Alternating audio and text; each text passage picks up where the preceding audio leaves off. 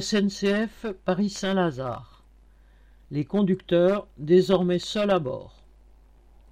Sur la région SNCF de Paris-Saint-Lazare, les trains de banlieue sont quasiment tous EAS, équipement agent seul, ce qui veut dire que le conducteur est seul à bord du train, depuis des décennies.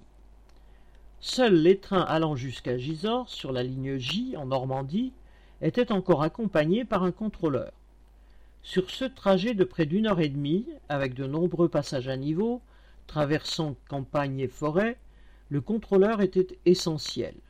Chargé de donner le départ, il devait informer les voyageurs et s'assurer de la fermeture des portes en sécurité. Il était un appui essentiel pour le conducteur en cas de problème, tels que les accidents à un passage à niveau, les heures de gibier et autres problèmes matériels.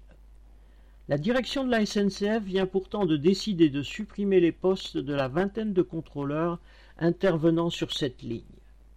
Elle a pris pour cela prétexte de l'arrivée des NAT, NAT, nouvelles automotrices transiliens, qui se généralisent un peu partout en Île-de-France. En réalité, elle a bien sûr en tête l'approche des appels d'offres.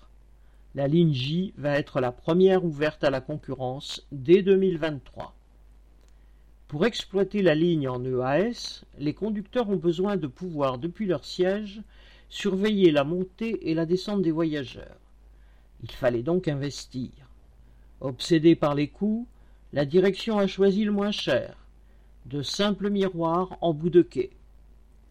Malgré les alertes des conducteurs depuis des mois, qui disait sur tous les tons qu'on ne voyait absolument rien dans ces miroirs low cost, la direction est passée en force. Pour elle, peu importe que ces miroirs soient inefficaces. Les conducteurs n'ont qu'à se débrouiller en sortant de la cabine pour observer directement le train. Les risques qu'une main ou un sac se retrouve coincé dans une porte ou qu'un voyageur chute entre le train et le quai sans que le conducteur le voie sont donc sérieux. Sur cette ligne, les brouillards sont fréquents et la visibilité souvent mauvaise. Par ailleurs, les usagers vont se retrouver encore plus abandonnés. Comme partout, la direction a supprimé de nombreux postes d'agents commerciaux ces dernières années et a même le projet de fermer plusieurs gares. Le contrôleur était souvent le seul cheminot avec qui il pouvait entrer facilement en contact pour obtenir des informations ou même acheter un billet. Une fois de plus, la direction choisit consciemment de faire des économies sur la sécurité des voyageurs comme sur celle des cheminots. Correspondant Hello.